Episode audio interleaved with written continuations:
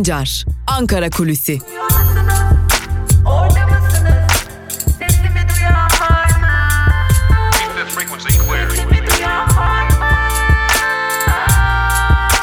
Özgürüz Radyo.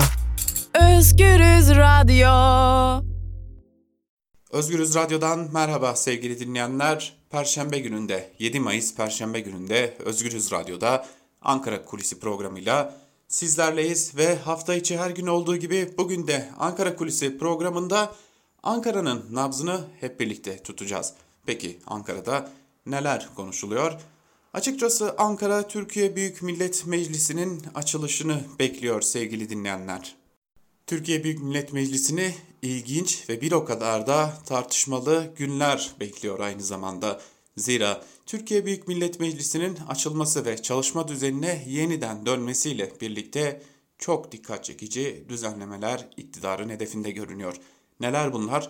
Tabi öncelikle meslek odalarına vurulacak neşter.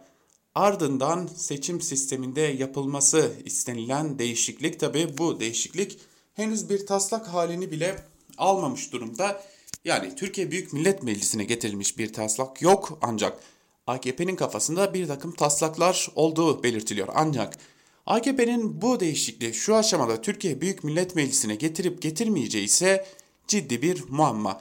Geçelim üçüncü konuya. Üçüncü değişiklikte elbette ki yerel yönetimler yasası.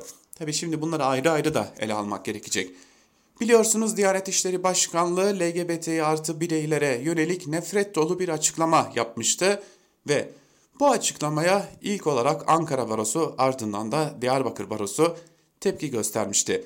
Hemen ardından da Cumhurbaşkanı Erdoğan ve kabine üyeleri AKP'liler, MHP, İyi Parti dahil olmak üzere ve Perinçek yine aynı zamanda Metin Feyzioğlu ki kendisi Türkiye Barolar Birliği'nin başındaki isim baroları hedef almıştı. Tabi hali hazırda böylesi bir durumda herkes nasıl oldu da burada birleşti sorusu akıllara geliyor. Tabi bu konuya daha önce de Ankara Kulisi programlarımızda işlemiştik. Metin Feyzioğlu Türkiye Barolar Birliği Başkanlığı koltuğuna oturmayı sürdürebilmek amacıyla barolara vurulacak her türlü neştere hazır durumda. Ve Türkiye Büyük Millet Meclisi'ne bu konuya ilişkin bir tasarı sevk edilecek. Tasarı henüz e, çalışma aşamasında yani bir taslak var ve meclise e, çok önceden de gönderilmiş bir taslak var ve bu taslak yeniden şekillendirilecek diye belirtiliyor Ankara kulislerinde ve meslek odalarının öncelikle seçim sistemleri değiştirilecek. Mesleği yapabilmek için bu meslek odalarına kayıt şartı ortadan kaldırılacak. Avukatlık kanununda ciddi değişiklikler yapılması planlanıyor ve avukatlık kanununun ciddi oranda değiştirilmesi hedefleniyor. Geçelim ikinci konuya. Biliyorsunuz yerel yönetimler AKP'nin Covid-19 koronavirüs döneminde hedef aldığı yerel yönetimler yani CHP'li Büyükşehir Belediye Başkanları bu konuya ilişkinde yerel yönetimlerin yetkilerini sınırlandıracak, karar alma süreçlerini kısıtlayacak ve bu konuya ilişkin çeşitli engellemeleri yasal statüye oturtacak bir değişiklik yapması planlanıyor AKP tarafından. Uzun süredir de Ankara Büyükşehir Belediye Başkanlığı yarışının Mansur Yavaş karşısında kaybeden Mehmet Özaseki tarafından bir çalışma yürütülüyordu. Çeşitli e, çalışmalar devam ettiriliyor ve bu konuya ilişkin bir taslağın ilerleyen zaman dilimlerinde muhalefete de gönderilmesi bekleniyor ancak bu taslaktan da demokratik bir sonucun çıkması beklenmiyor yine bu taslaktan ağırlıklı olarak belediyelerin yetkilerinin kısıtlanması bekliyor ki meclis açıldıktan sonra gündeme gelmesi beklenen önemli bir diğer değişiklik de bu.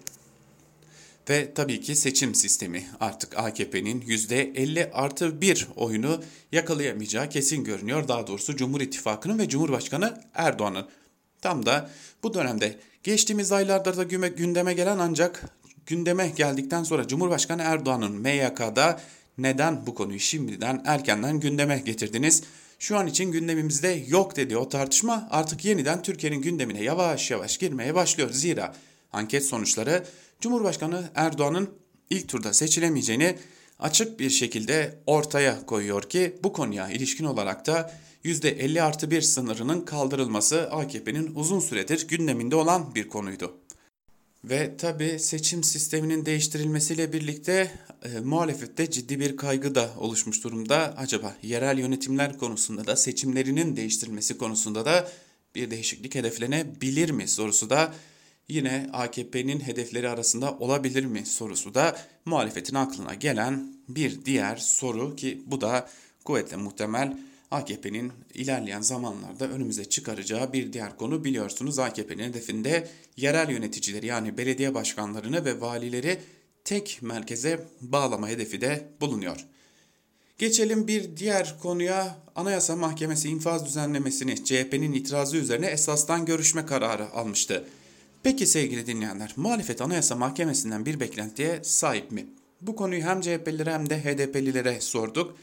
CHP'de, HDP'de Anayasa Mahkemesi'nin bu düzenlemeyi iptal edeceğine inandıklarını belirttiler. Ancak her iki partinin de bir aması vardı. Sonucu kamuoyu belirleyecek dediler. Yani sonucu kamuoyu baskısı belirleyecek dediler. Zira infaz düzenlemesinden yalnızca siyasi tutuklular ve gazeteciler değil aynı zamanda birçok adli mahkum da yararlanamazken özellikle çeşitli yüz kızartıcı, utanç verici ve toplum tarafından hoş görülmeyecek şeylere karışan insanlar ise bu düzenlemeden yararlanmışlardı. Hatta Abdullah Çatlı gibi isimler de buradan tahliye olmuşlardı. İşte Anayasa Mahkemesi bunu görüşecek. CHP'liler özellikle Anayasa Mahkemesi'nden bir beklentiye sahip olduklarını, Anayasa Mahkemesi'nin bu düzenlemeye müdahale edeceğini ve bu düzenlemenin bütün insanlar için yani bütün tutuklular için genişletileceğine inanıyor ya da bu konuya ilişkin meclise bunu yeniden görüş şeklinde bir görüş de bildirebileceğine inanan CHP'liler bulunuyor. HDP ise Anayasa Mahkemesi esastan görüşeceği konu hakkında kararını verene kadar kamuoyu oluşturma çalışmalarına devam edecek ve bu konuya ilişkin olarak gerek sosyal medya kampanyaları, gerek basın açıklamaları, gerek imza kampanyalarıyla bu konuyu Türkiye'nin gündeminde tutmaya devam ederek bir kamuoyu baskısı oluşturmayı ve bu kamuoyu baskısı üzerinden de Anayasa Mahkemesi'nin bu konuda iptal kararı vermesini beklediklerini dile getiriyor. HDP'liler de ilerleyen zamanlarda Anayasa Mahkemesi'nin ne karar vereceğini de öğrenmiş olacağız diyerek Ankara kulisini noktalayalım ve hatırlatalım. İlerleyen saatlerde haber bültenleriyle Türkiye ve dünya basınından özetlerle karşınızda olmayı sürdüreceğiz. Ve yine genel yayın yönetmenimiz Can Dündar da Özgür Yorum'la Özgürüz Radyo'da sizlerle olmayı sürdürecek. Özgürüz Radyo'dan ayrılmayın. Hoşçakalın. Keep the frequency clear.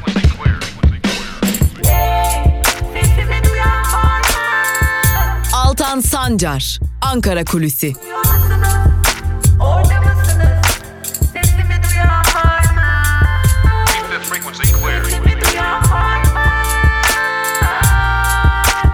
Özgürüz Radyo. Özgürüz Radyo.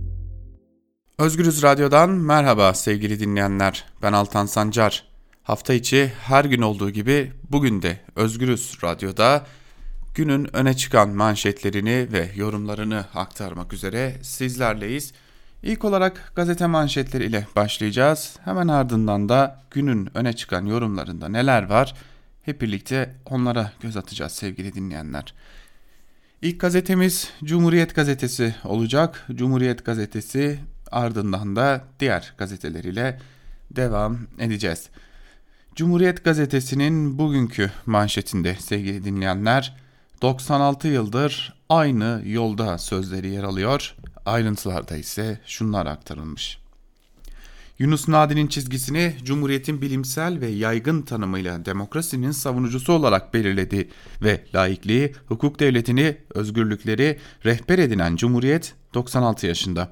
Kuruluş ilkelerinden ayrılmayan Cumhuriyet yine hiçbir baskıya boyun eğmeyerek aynı yolda ilerleyecek. Elinizde tuttuğunuz Cumhuriyet gazetesi bir yıl eksiğiyle Türkiye Cumhuriyeti ile yaşıttır. Misyonları da tarihleri de aynıdır. Kurtuluş ve Cumhuriyet'in kurucu kadrosunda yer alanların çocukları ve torunları gazeteyi bugünlere taşımıştır deniyor bu haberin ayrıntılarında. Engel ters tepti başlıklı bir diğer haberi aktaralım sizlere sevgili dinleyenler. Kamuoyu anketleri salgın sürecinde CHP'li belediyelere yönelik engellemelere halkın karşı çıktığını ortaya koydu. Metropol Araştırma Şirketi'nin çalışmasına göre katılımcıların %62'si hükümetin yardım kampanyalarını durdurması için yanlış dedi. Hükümetin yardım toplamasına verilen onay ise %50'ye ulaşmadı. İstanbul Büyükşehir Belediyesi'nin ekonomik sıkıntı içindeki İstanbullular için başlattığı askıda fatura uygulamasında büyük bir dayanışma örneği gösterildi. Bu şehirde hiç kimse yalnız kalmayacak diyen İstanbul Büyükşehir Belediyesi Başkanı Ekrem İmamoğlu 7 saate ihtiyaç sahibi 16.100 ailenin 2 milyon 73 bin 580 liralık faturasının yurttaşlar tarafından ödendiğini duyurdu denmiş haberin ayrıntılarında. Futbola dönüş başlıklı bir haberi de kısaca sizlerle paylaşalım. Futbol Federasyonu Başkanı Nihat Özdemir salgın nedeniyle ara verilen liglerin 12 Haziran'da başlayacağını açıkladı. Maçların hangi şartlarda oynanacağına Sağlık Bakanlığı ve Bilim Kurulu'nun karar vereceğini açıklayan Nihat Özdemir, Süper Lig'deki 18 takımdan 14'ünün lige, lige devam edilmesi istediğini söyledi denmiş haberin ayrıntılarında. Hani sanki takımların da başka çaresi varmış gibi.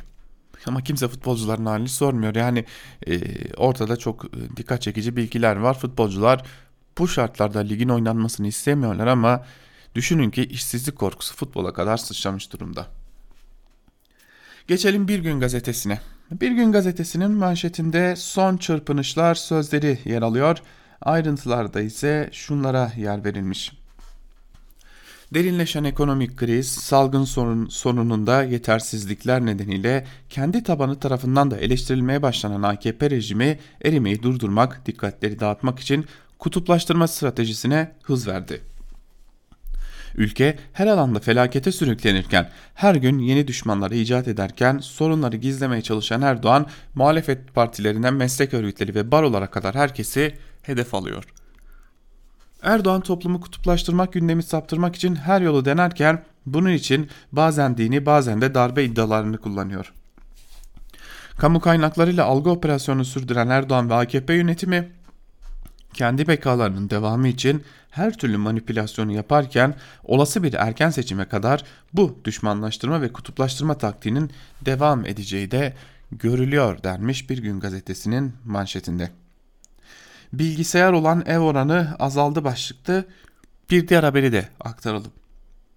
Türkiye İstatistik Kurumu 15-21 Mayıs aile haftası nedeniyle 2019 yılına ilişkin aile istatistiklerini derledi. Verilere göre yoksulluk en büyük sorun. Hane halkı bütçelerinden en çok parayı fatura ve kiraya ayırıyor. Nüfusun %41'i kendisine ait bir konutta yaşamıyor halkın alım gücünün de düşmesiyle bilgisayarlı evlerin oranının son 2 yılda azaldığı gözlemlendi. Dizüstü bilgisayar, tablet ve notebook kullanan evlerin oranı 2015'ten beri %50 seviyesindeyken bu oran 2019'da ilk defa azalarak %48.7'ye geriledi. E tabi siz e, iktidarda kalmak için her yolu mübah görünce halkınızı fakirleştirmek de o yollardan biri oluyor. Geçelim Evrensel Gazetesi'ne. Evrensel Gazetesi'nin manşetinde biat etmeyeceği sözleri yer alıyor. Ayrıntılarda ise şunlar aktarılmış. Cumhurbaşkanı Erdoğan baro ve tabip odalarının yapılarını değiştirmek için düzenleme yapacaklarını söylerken TUMOP Yönetim Kurulu Başkanı Emin Koramaz biat etmemizi istiyorlar. Halkın desteğiyle baskılara karşı taviz vermeden duracağız dedi. Türk Tabipleri Birliği Merkez Konseyi Başkanı Sinan Adıyaman da TTB bugüne kadar boyun eğmemiştir ve tarihi boyunca da doğru bildiklerinden yargılanmıştır. Bu tehditlerden korkumuz yok. Salgın döneminde de hiç olmadığı kadar meslektaşlarımız ve toplum ile bağ kurduk dedi. Adana Barosu da düzenleme çağrısı demokrasiyi yok saymak, hukuka açık bir gözdağı vermektir. Asla kabul edilemez dedi. Diyarbakır Barosu direneceğiz derken disk ve kes de odalar ve barolarla dayanışma çağrısı yaptı deniyor haberin ayrıntılarında. Tabi siz bazen e, demokrasinin en önemli kurumlarından olan sivil toplum örgütlerinin meslek odalarını hedef almaya çalışırsınız. Bu yeri gelir ters teper ve bir anda hiç beklemediğiniz şekilde toplumda çok ciddi ve büyük bir dayanışma da ortaya çıkabilir. Evet, Evrensel Gazetesi'nin manşetini de aktarmış olduk. Evrensel Gazetesi'nin ardından da geçelim Yeni Yaşam Gazetesi'ne. Yeni Yaşam'ın manşetinde AKP, MHP ve Korona ittifakı sözleri yer alıyor. Ayrıntılarda ise şunlar aktarılmış. Türkiye'de 3500 kişinin ölümüne neden olan ve aynı zamanda toplumda ekonomik ve psikolojik yıkıma neden olan koronavirüs salgını iktidar bloğunu oluşturan AKP ve MHP tarafından fırsata çevriliyor. MHP, Alaaddin Çakıcı ve benzerleri için uzun süredir çıkarmak istediği ancak toplumdan gelen tepkiler nedeniyle beklettiği affı AKP ile birlikte salgını bahane ederek çıkarmayı başardı. AKP ise rant ve ekolojik yıkıma neden olan projeleri hızlandırdı. İktidar salgın günlerinde yandaş şirketleri destekleyen kararlar alırken salgına rağmen fabrikalarda, inşaatlarda işçilerin çalıştırılmasına onay verdi. İktidar bu dönemde muhalefete yönelik baskıyı da arttırdı. Salgın döneminde HDP'li 8 belediyeye daha kayyum atanırken CHP'li belediyelerin çalışmaları engellendi. Şimdi de baroların ve meslek odalarının yetkileri sınırlandırılmaya çalışılıyor. Barolar ve meslek örgütleri yetki gaspına direneceklerini açıkladı denmiş. Bu haberin de ayrıntılarında değerli dinleyenler.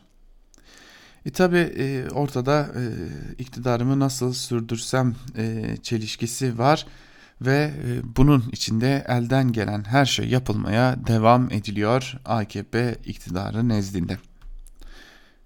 Geçelim bir diğer gazeteye Sözcü gazetesine değerli dinleyenler. Sözcü gazetesinin manşetinde iktidar CHP karşı kampanya açacak sözleri yer alıyor. Ayrıntılar ise şöyle. Ankara'da gazetecilerle buluşan CHP lideri erken seçimden partiye yönelik kampanyaya kadar her konuda açıklama yaptı. İşte sözleri. Erdoğan'ın kendisinin demokrasiyi savunduğunu, CHP'nin de demokrasiye karşı olduğunu anlatmaya çalışıyor. Ama vatandaş bunlara itibar etmiyor. Çünkü gerçeği görüyor. Önümüzdeki süreçte Erdoğan ve onun yapılandırdığı kurumlar CHP yönelik kampanya açacaklar. CHP'yi tasfiye edecekmiş. Kendi tasfiyesini hazırlıyor aslında demiş CHP lideri Kemal Kılıçdaroğlu. Tabi e, biliyorsunuz e, yanlış hatırlamıyor isem e, sevgili dinleyenler Özgürüz Radyo'da bizler bu konuyu yaklaşık 4 ya da 5 ay önce konuştuk ve iktidarın gündeminde CHP'ye yönelik çok ciddi bir kampanya var demiştik ve e, bu kampanyanın nasıl şekilleneceği planlanıyor denmiştik. O günden bu bugüne aslında o kampanya yürürlükteydi e, ve e, geldiğimiz bu aşamada da bir biçimde artık e, bu konu yürürlüğe girmiş gibi görünüyor tam anlamıyla. Geçelim Karar Gazetesi'ne. Karar Gazetesi Bilim Kurulu Haziran diyor manşetiyle çıkmış. Ayrıntılar ise şöyle. Virüsün çembere almaya başladığını başlandığı dönemde Açıklanan plan ikinci pike kaldıraç olur mu endişesini doğurdu. Uzmanlar da Mayıs'ta normalleşmeyle bilime itiraz etti. İzolasyon gevşese vakalar yeniden artar. Bu adımlar 19 Mayıs'tan sonra masaya gelmeliydi. Riskin en yüksek olduğu AVM'ler için bir iki hafta daha beklenebilirdi. Kademeli geçiş ancak Haziran'da konuşulabilir. Evet, e, bilim insanları e, yani e, bilim kurulundaki insanlar Pınar Okyay, İlhami Çelik, Mehmet Ceyhan, Levent Yamanel gibi insanlar bir yandan bilim insanları, bilim kurulunda olan insanlar var. E, uyarıyorlar bakın ikinci pike sebep olacaksınız, ikinci dalgaya sebep olacaksınız diyor ama e, bir türlü, bir türlü, bir türlü AKP iktidarı bunu umursamıyor. Ha neden umursamıyor? Onun da cevabı köşe yazılarında sevgili dinleyenler. Bugün artı gerçekten Sibel Hürtaş'ın bu konuda e, bir yazısı var. E, hani iktidarın her zaman söylediği o lobi söylemleri vardır ya. Bugün iktidarın boyun eğdiği hangi lobiler var da biz erkenden tırnak içerisinde söylemek gerekirse normalleşme adımları atıyoruz. O sorunun cevapları da o yazıda yer alıyor. Onu da ilerleyen dakikalarda sizlerle paylaşacağız. Geçelim Milliyet gazetesine. Milliyet gazetesinin manşetinde ilk düdük 12 Haziran'da sözleri yer alıyor. İşte e, normalleşme adı altında her tedbirsizliği böyle müjde gibi duyuran bir gazete. Ayrıntılara bakalım. Koronavirüs nedeniyle durdurulan liglere dönüş takvimini açıklayan Türkiye Futbol Federasyonu Başkanı Özdemir inşallah 26 Temmuz'da sezonu tamamlayacağız dedi. Türkiye Futbol Federasyonu Başkanı Nihat Özdemir futbola dönüş için aldıkları Yönetim kurulu kararlarını kamuoyuyla paylaştı. Süper Lig, 1. Lig, 2. Lig, 3. Lig ve bölgesel amatör ligler 12, 13-14 Haziran tarihlerinde başlayacak. 26 Temmuz'da tamamlanacak. Kupalar sahada verilecek. 7 hafta sonu maçı oynanacak. Bir maç haftası arası olacak. Maçların tek bir ilde oynanması söz konusu değil. Herkes kendi ilinde oynayacak. Ağustos'ta Şampiyonlar Ligi finaline ev sahipliği yapılacak. Liglerle ilgili 10 farklı senaryo var. Bu senaryolarla ilgili bakanlıklar ve bilim kurulunun direktiflerine göre de devreye alınabilecek deniyor haberin ayrıntılarında. Bakın Ağustos'ta e, Şampiyonlar Ligi finalini hedefliyoruz. Ağustos'ta Şampiyonlar Ligi finaline belki Şampiyonlar Ligi finalinde yer alan takımların e, yani çok tam anlamıyla e, gönülden bağlı taraftarları gelebilir. 3000, 5000 kişi, 10.000 kişi gelebilir ama geri kalan herkes Türkiye'den gidecek. Bakalım eğer o, o maç seyircisiz oynanmazsa hani Şampiyonlar Ligi finali seyircisiz oynanmazsa işte o zaman başımıza gelecekler var. Geçelim Hürriyet gazetesine. Hürriyet gazetesinin manşetinde ikinci dalga uyarısı sözleri yer alıyor. Ayrıntılarda ise şunlar aktarılmış. Sağlık Bakanı Koca salgınla mücadelede yeni dönemin adının kontrollü sosyal hayat olduğunu söyledi. Eskiden normal günlerde dönülmediği kurallarla yaşamaya devam edileceğini belirten Koca uyarılarda bulundu. Bakan Koca virüsle mücadelenin ilk aşamasında olduğu gibi ikinci aşamasında da dışarı çıkılacaksa maske takılmasını ve sosyal mesafeye sıkı sıkıya uyulmasını istedi. Bu kısıtlamaların biraz esnediği dönemdir. Kısmen özgürleşmedir. Sosyal mesafeyi ayarlayamazsak maske işe yaramayacaktır. Eskiden daha fazla dikkatli olacağız. Risk de devam etmektedir. Kontrolün kaybı ikinci dalganın devlet tetikçisi olacaktır. Bunu birçok ülkede gördük. Salgın yeni ölümlerle ilk başarıları sıfırladı deniyor haberin ayrıntılarında. Şimdi e, tabii biz eleştiriyoruz hükümeti ama hani sadece e, Türkiye'de değil dünyanın genelinde bir normale dönüş arzusu var. E, bir yandan halktan normale dönüş baskısı geliyor. Bir diğer yandan da sermaye sahiplerinden ciddi bir normale dönüş baskısı var. E, bunun dünya üzerinde de çeşitli örnekleri var. Hani sadece bu konuya ilişkin e, Türkiye'yi eleştirmek e, bence doğru değil. E, dünyanın birçok yerinde birçok devlet yönetimi artık şunu söylemeye başladı. Hani tamam tedbirlerimizi aldık birkaç ay böyle takıldık ama artık yeter. Bunun çok daha ötesi bizim ekonomimize zarar verecektir. Bu nedenle biz tedbirleri gevşetiyoruz. Yani bunu yapan sadece Türkiye'de değil.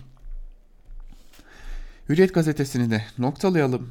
Onun ardından da bir diğer gazete olan Sabah gazetesine geçelim. Sabah gazetesinin manşetinde 2020 model skandal sözleri yer alıyor.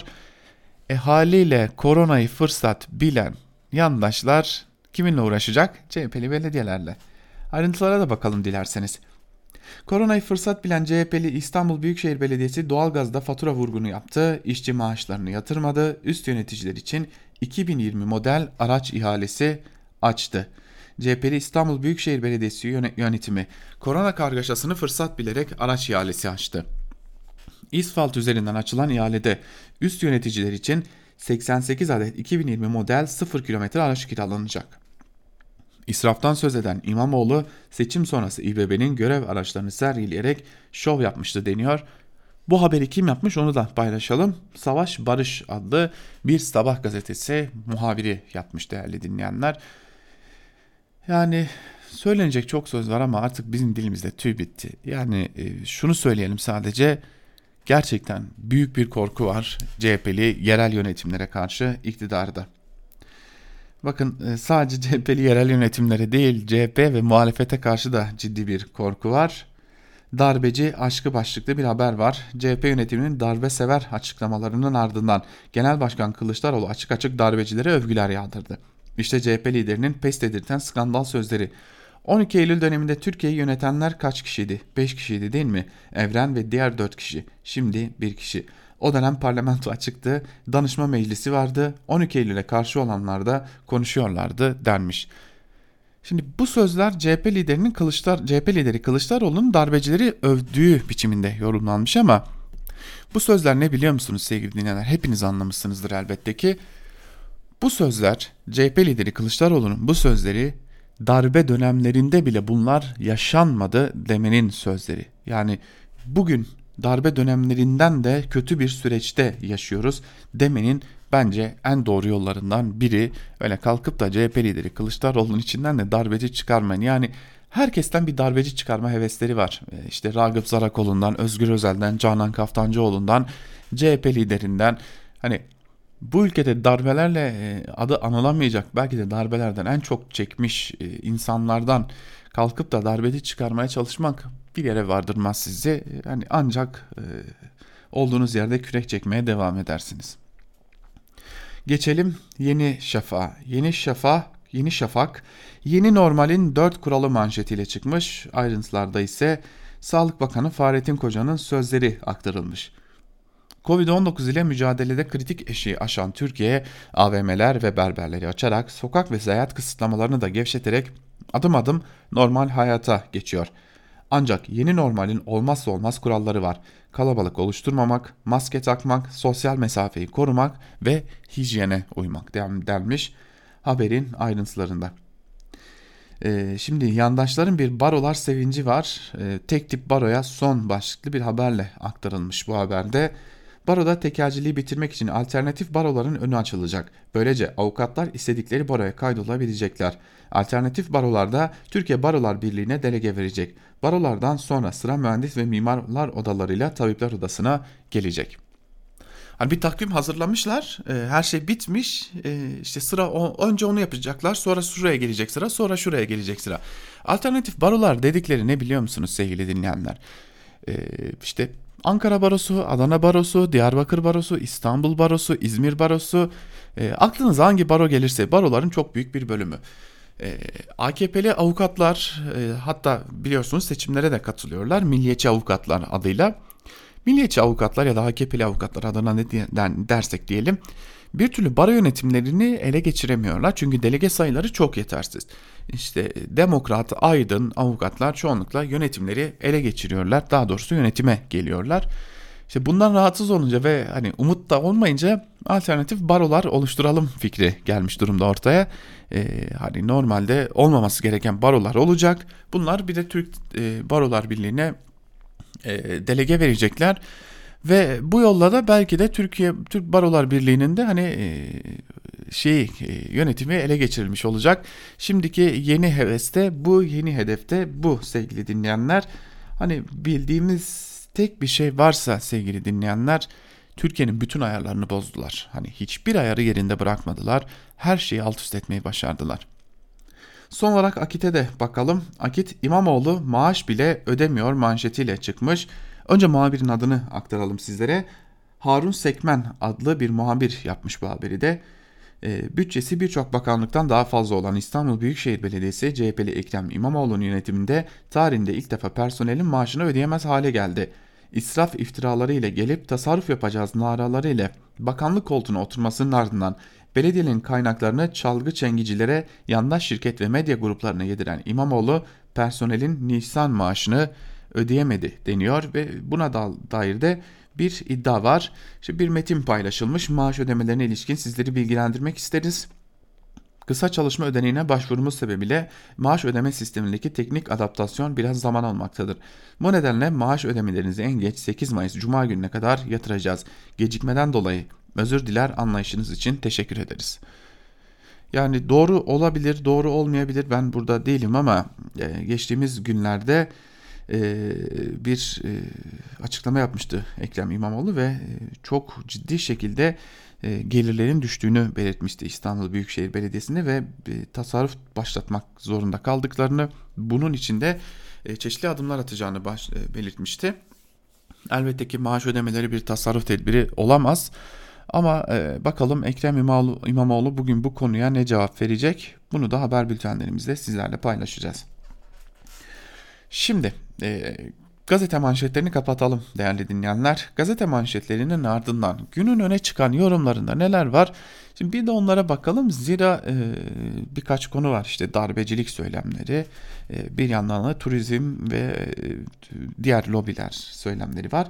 İlk olarak Sibel Hürtaş'ın yazısını paylaşmak istiyorum sizlerle. Az önce de bahsetmiştik. Artı gerçekten Sibel Hürtaş AVM lobisi galip geldi. Sırada turizm lobisi var. Başlıklı bir yazı kalemi almış ve bir bölümünde şunları aktarmış. Bir süre önce AVM kiracıları kazan kaldırıp kiralarla ilgili formül bulunması için lobi yapmaya başladılar. Kiracıların talepleri kira ertelemesi süresinin uzatılması ve kiraların ciro üzerinden belirlenmesi. Bunun yanında vergi ve stopaj kolaylıkları getirilmesiydi. Kira ertelemesinin uzatılması talebi ise AVM sahipleri tarafından kabul görmüyordu. İçinde market ve eczanelerin olduğu AVM'ler açık olduğundan sahipleri böyle bir formüle sıcak bakmadı. Önce Hazine ve Ma Hazine ve Maliye ve Bakan Yardımcısı Başkanlığında bir koordinasyon kurulu oluşturuldu. AVM krizini çözecek olan bu koordinasyon kurulu krizi AVM'lerin açılması formülüyle aşmak istedi. Pazartesi günü toplanan kabinenin ilk gündem maddesi bir önceki toplantıda olduğu gibi AVM'ler oldu. Bilim kurulunun önerileriyle AVM lobisinin ısrarları arasında bir tercih yapmaya zorlanan kabine AVM'lerin açılması kararını verdi. Parkların, bahçelerin, sahillerin yasak olduğu bu ülkede alışveriş merkezleri açık. Büyük şehirlerdeki AVM'lerin ayda ortalama 1 milyon ziyaretçisi var. Ziyaretçi sayısında büyük bir azalma olacak. Yapılan uyarıların birçoğu ziyaretçilere yönelik. Peki AVM emekçileri ne yapacak? AVM kararı Cumhurbaşkanı'nın pandemi krizini yönetme konusunda temel aldığı göstergelerin bundan sonra ne olacağı konusunda önemli ipuçları veriyor. Sermaye lobisi mi yoksa bilim kurulu mu bu süreci yönetecek? AVM kararına bakılırsa sermaye lobisi yönetecek. Peki sırada ne var? Turizm Bakanı geçtiğimiz günlerde Mayıs sonu itibariyle iç turizmin canlanacağını söyledi. İş turizmin canlanacağına, seyahatin serbestleşeceğine, denize girilebileceğine, tatile gidebileceğine dair hiçbir sağlıkçının öngörüsü yok ortada. Ancak tur şirketleri ve oteller zinciri olan Turizm Bakanlığı'nın böyle bir öngörüsü var. Turizm konusunda da AVM'lerde izlenen yol izleniyor. Turizme ilişkin olarak da bir sertifikasyon kurulu oluşturuldu. Bu kurul otellerin yeni konaklama şartlarını belirleyecek. Her şey dahil sistemine şimdilik ara verilecek gibi görünüyor. Butik oteller üzerinden bir çalışma söz konusu. Sağlık Bakanlığı'nın deyimiyle kontrollü sosyal hayatı kim yönetecek? Sermaye lobileri mi? Bilim kurulu mu? İlk esneme paketine göre bu süreç sosyal mesafeli şenzonglarla pandemi sürecini yönetebileceğini öngören lobilere teslim edilmiş görünüyor. Herkese geçmiş olsun. Evet, e, uzun zamandır söylüyorduk. Turizmciler sürekli iktidarın kapısını çalıyorlar demiştik. E, haliyle otelleri olan bir turizm bakanı da olunca turizmcilerin galip gelmesi e, çok da yadırganmıyor. Geçelim bir diğer yazımıza Cumhuriyet Gazetesi'nden Barış Derkoğlu'nun yazısını sizlerle paylaşalım. Diyanet meselesi pek de öyle değil başlıklı yazının bir bölümünde Barış Terkoğlu şunları kaydediyor. Eminim ki Erdoğan'a teşekkür edecek. O kim mi? Adını ben de bilmiyorum. Hatta sorsanız tipini bile tarif edemem. Ama ne iş yaptığını söyleyebilirim. Türkiye'nin 13. Cumhurbaşkanı. Neden mi? Çünkü Erdoğan devleti yönetmeyi öyle basitleştirdi ki.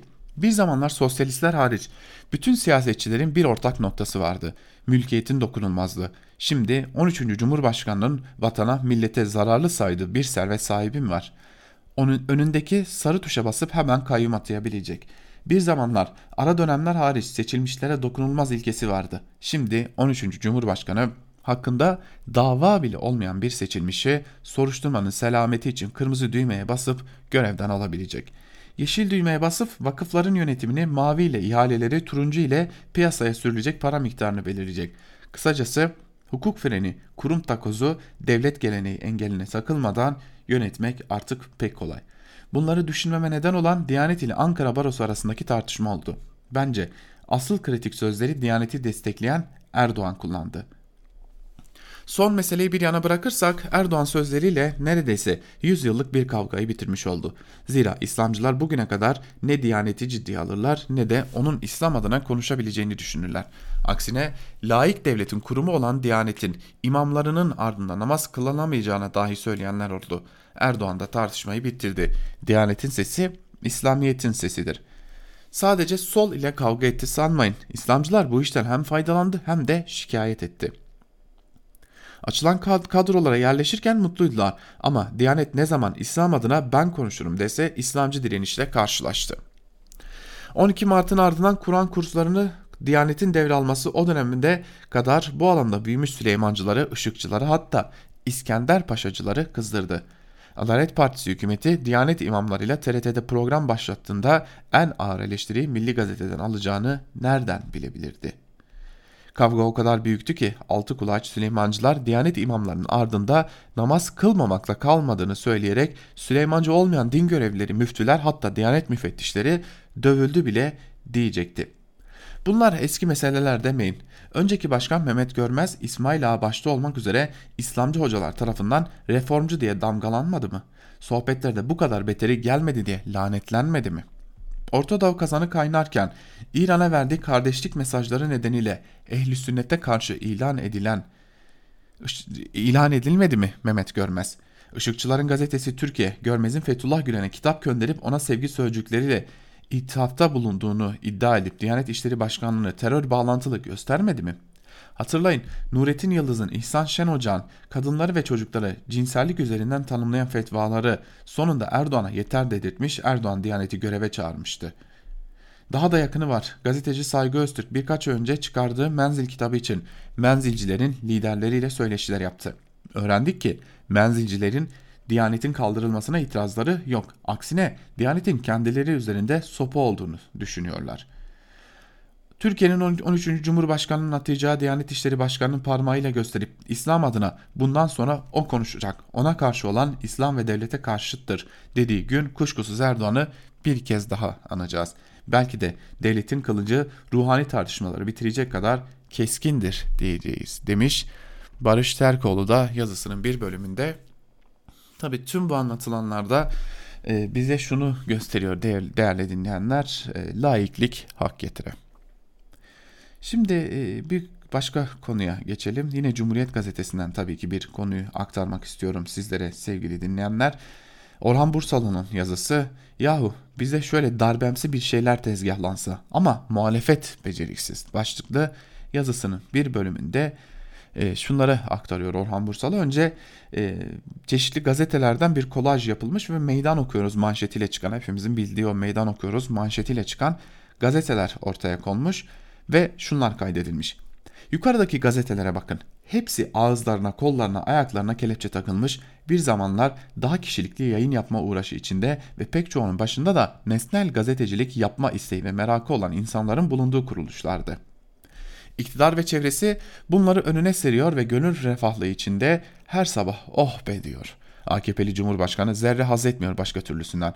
Farklı bir ses mi, eleştiri mi? Ama şunu şöyle yapmıyorsunuz, bunu da yanlış yapıyorsunuz lafları sinirlerine dokunuyor. Çok somut bir olay. Bir maske meselesini güdemediler, döndüler, dolaştılar, başa geldiler diye manşet çekenler tukaka. Cumhuriyetin habercilerinin başları mahkemelerden, dertlerden kurtulmuyor. Gelinen nokta vakıf arsasında yasa dışı iş yapan bir bürokrat üzerine haberi bile terör suçlamasına sokan bir iktidar zihniyetidir. Habercilik ve basın özgürlüğü yerlerde sürükleniyor. AKP'li Cumhurbaşkanı iktidarın muhalif siyasi partilere tabi CHP'ye veryansın ederken aynı zihniyetin medyadaki uzantıları da bir kez daha ikaz ediyorum demez mi? Barış kardeşlerimi içeri attılar. Diğer gazeteci kardeşlerimle. Onları kucaklıyorum buradan.'' Mesele sadece medya değil, ülkedeki tüm örgütlü muhalifler veya haklı olduklarında eleştirmeyi artık bir onur meselesi olarak kabul edenler. Ankara Barosu, tabip odaları, mimarlar, mühendisler bir hak hukuk mücadelesi yapıyor ve ülkenin yararını mı savunuyor? Tahammül sıfır. Yani toplumda her alanda tek iktidar sesi. Bütün alanlarda kurumlarda olduğu gibi. Zaten Cumhurbaşkanlığı hükümet sistemi adında garabet sistemin de amacı bu virüs bulaşmasından büyük bir siyasi başarı çıkarma çabalarının yanı sıra muhalefetin kendilerine darbe yapmak için kolları sıvadığı ucube düşünceleri de ortalığı kasıp kavuruyor.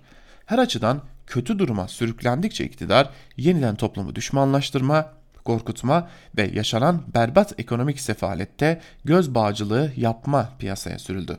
AKP yahu bize şöyle darbemsi bir şeyler tezgahlansa havasında. Muhalefeti de bir adım sonra beceriksizler. Bunu bile yapacak gücünüz sıfır. Nasıl iktidar olacaksınız diye suçlamaya kalkışabilirler. Bu darbemsi şeyi ancak kendi kendilerine yapabilirler. Çünkü bu işi Türkiye'de kendilerinden başka becerecek bir güç yok. Evet Orhan Bursalı da bunları söylüyor sevgili dinleyenler. Bence en önemli cümle sona saklanmış. Bu darbemsi şeyi ancak kendi kendilerine yapabilirler. Bunu aklımızın bir köşesinde tutalım. Devam edelim bir diğer yazıya. Geçelim gazete duvardan yerel yönetimler, barolar, ulaklar ve darbeler başlıklı Dinçer Demirkent'in yazısının da bir bölümünü sizlerle paylaşalım.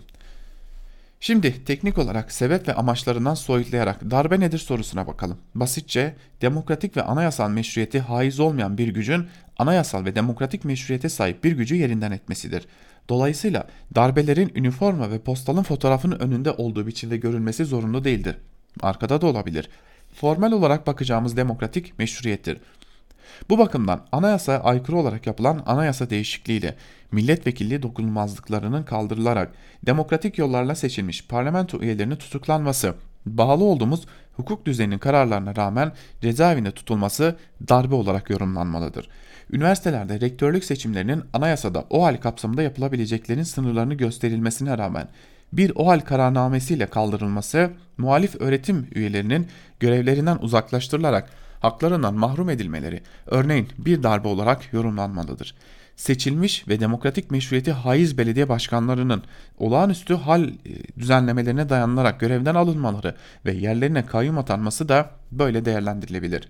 Halkın yararına faaliyetlere girişen belediyelerin hesaplarının yine yetkilendirmesi silsilesi belirsiz bir kararla doldurulması yasal yardım faaliyetlerinin engellenmesi belki eski tip darbecilerin bile aklına gelmezdi. Saray medyasının ulaklarına ve yazıcılarına şu soruyu samimiyetle soralım. Darbeye neden karşısınız? Bir darbe olduğunda yapılacaklar zaten mevcut durumda yapılıyorsa gösterdiğiniz performansın başka bir anlamı olmalı. Bu, bu retorik soruya gerçek bir karşılık vermek gerekirse demokratik kanalların açılmasından, siyasal iktidarın sınırlandırılmasından, siyasal topluluğun çatışmalı ve çoğulcu yapısının yansıdığı demokratik karar mekanizmalarının kurulmasından, seçilmiş belediye başkanlarının görevlerinin başına gelmesinden, muhalif politikacılara, emek örgütlerine yapılan baskının kaldırılmasından, özel kurumların anayasal statüsü olan meslek kuruluşlarının varlığının korunmasından, gazetecilerin üzerindeki baskının sona erdirilmesinden yana olmayan, bunu savunmayan biri darbelere ilişkin konuşmaya başladıysa bilin ki derdi başkadır.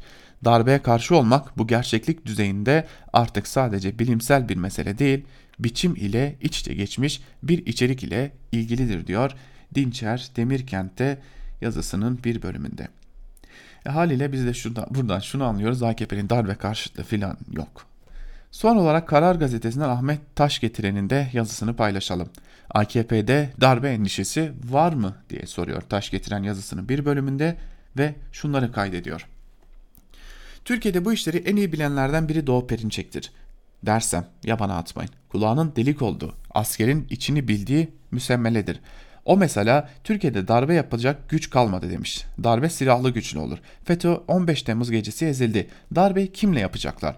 Bu sözler üzerine ancak ya Doğu Perinçek kendisine bağlı adamların adamların darbe yapmasını gizliyorsa ihtimalinden bahsedilebilir.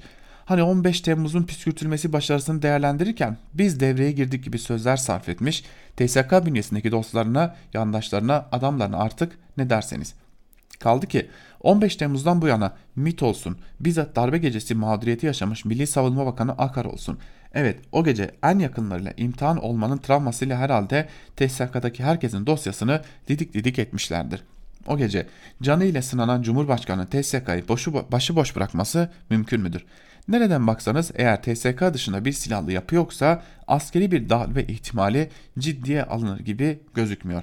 Kaftancıoğlu'nun öyle veya böyle gidecekler ya da Özgür Özel'in saray darbesinin sonu geldi gibi sözleri boş boğazlıktan ya da kuru sıkı siyaset söylevinden öte bir kıymeti harbiye taşır mı? CHP'nin TSK içerisinde bir uzantısı var. Kaftancıoğlu ve Özgür Özel onların yapacağı işten haber veriyorlar. Yani darbeyi haber veriyorlar iyi mi? Bu mudur? Türkiye'de darbeler Amerika'nın bilgisi dışında olmaz diye genel geçer bir kanaat vardı ya acaba Amerika'nın TSK içinde kullanacağı bir yapı var da darbeyi onlar mı gerçekleştirilecekler? Bu gündemde en önemli soru bence şudur. AKP bir darbe endişesi taşımakta mıdır? CHP'nin iktidardan kurtulmak istediği açıktır. Diğer muhalefet partilerinin de amacı odur. FETÖ de bu iktidardan kurtulmak ister. Amerika'da kimi odaklar dahil dünyada Erdoğan'dan kurtulmak isteyenlerin varlığı malumdur. Türkiye'de iktidar değişiminin bir yolunun seçimler olduğu, diğer yolunun da maalesef darbeler olduğu biliniyor. Darbeler oldu, Türkiye'de iktidar değişti, acı olaylar yaşandı. En sonuncusu 15 Temmuz gecesi gerçekleşti, şükür ki püskürtüldü. 4 sene geçti. 15 Temmuz'un üzerinden. Bu 4 yıl TSK dahil tüm kurumların hatta sivillerin güncel terminoloji ile ifade edersek virüs taraması ile geçiyor. İltisaklı irtibatlı denilerek en olmaz ilişkiler bile takibat konusu olurken acaba darbe nüveleri gözden mi kaçtı? Türkiye'yi hala darbe yapılabilir bir ülke olarak göstermek devleti yönetenlerin tercih edeceği bir iş mi bilmem. Darbe girişimi olabilir ama biz canımızı ortaya koyarak onu önleriz. Görüldüğü kadarıyla bu söylem seviliyor. Bir de CHP'nin darbecilikle ilintisini canlı tutmanın siyasi getirisi dikkate alınmış olabilir. Bu durumda Türkiye'de hala darbe yapılabilir bir ülke görüntüsünün Türkiye açısından götürdükleriyle CHP'yi darbe ile ilişkili göstermenin siyasi açıdan getirisi arasında bir tercih yapılmış ve ikincisi tercih edilmiş gibi görünüyor. Bu durumda soru şu hale geliyor. Acaba CHP'yi darbe ile ilişkilendirmenin siyasi getirisi var mıdır? Şöyle bir değerlendirme yapılabilir. Bugünden AKP'nin coşkulu tabanında işte biz buradayız türü 15 Temmuz'a bağlantılı bir heyecan oluşturmuş gözüküyor. Yoksa saflık yapmayıp 15 Temmuz öncesinde de darbe ihtimali ciddiye alınmamıştı gibi kuşkuları ciddiye mi almalıyız? İki CHP'li tehdit eder gibi yapıp darbeyi ihbar ediyor olmasınlar diyor. Ahmet Taş getiren de kendi yorumunda sevgili dinleyenler aslında Ahmet Taş getiren de e, eski bir AKP'li bildiğiniz gibi ama o da üstü kapalı bir şekilde darbe filan yok. AKP sadece ama sadece CHP'yi darbeci gibi göstermekle bundan siyasi bir rant elde etmeye çalışıyor demiş yazısında. Biz de bu yazıyla birlikte artık Türkiye basınında bugün bölümünü noktalayalım ve yaklaşık 15 dakika sonra da Özgür Haber Bülteni ile karşınızda olmayı sürdüreceğiz. Özgürüz Radyo'dan ayrılmayın, hoşçakalın.